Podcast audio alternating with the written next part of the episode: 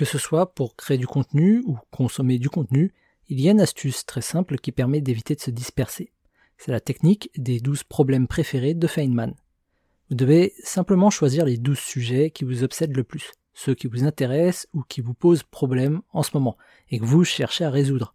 Ce sont donc les sujets sur lesquels vous allez vous renseigner en priorité. Mais ça peut être aussi les 12 sujets qui obsèdent le plus votre communauté. Et tous vos contenus devront donc répondre à ces 12 problèmes.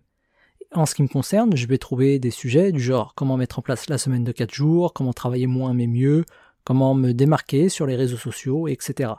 Et ce sont donc des sujets que je vais chercher en priorité lorsque je parcours des blogs ou les réseaux sociaux.